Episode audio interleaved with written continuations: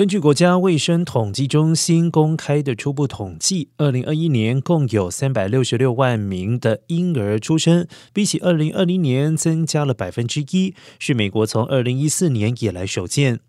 除了总数之外，二十五岁以上各年龄组别的女性生育率也有所提高。资料显示，全国出生人数在二零零七年达到近年高峰，随后因为金融海啸而急剧下降，至今仍然处于历史低位。其实，去年女性整体生育率为一点六六，相当于每名适龄女性生下一点六六名孩子，数字也高于前年的一点六四，但和一九三零年代开始的历史水平相比，仍然停留在低位。CDC 的数据也显示，二零二一年全国出生人数比死亡人数多出约十九点八万人。考虑到二零二零年死亡人数多出二十三万人，因此。这次的数据最终确定的话，预料可缩窄人口落差。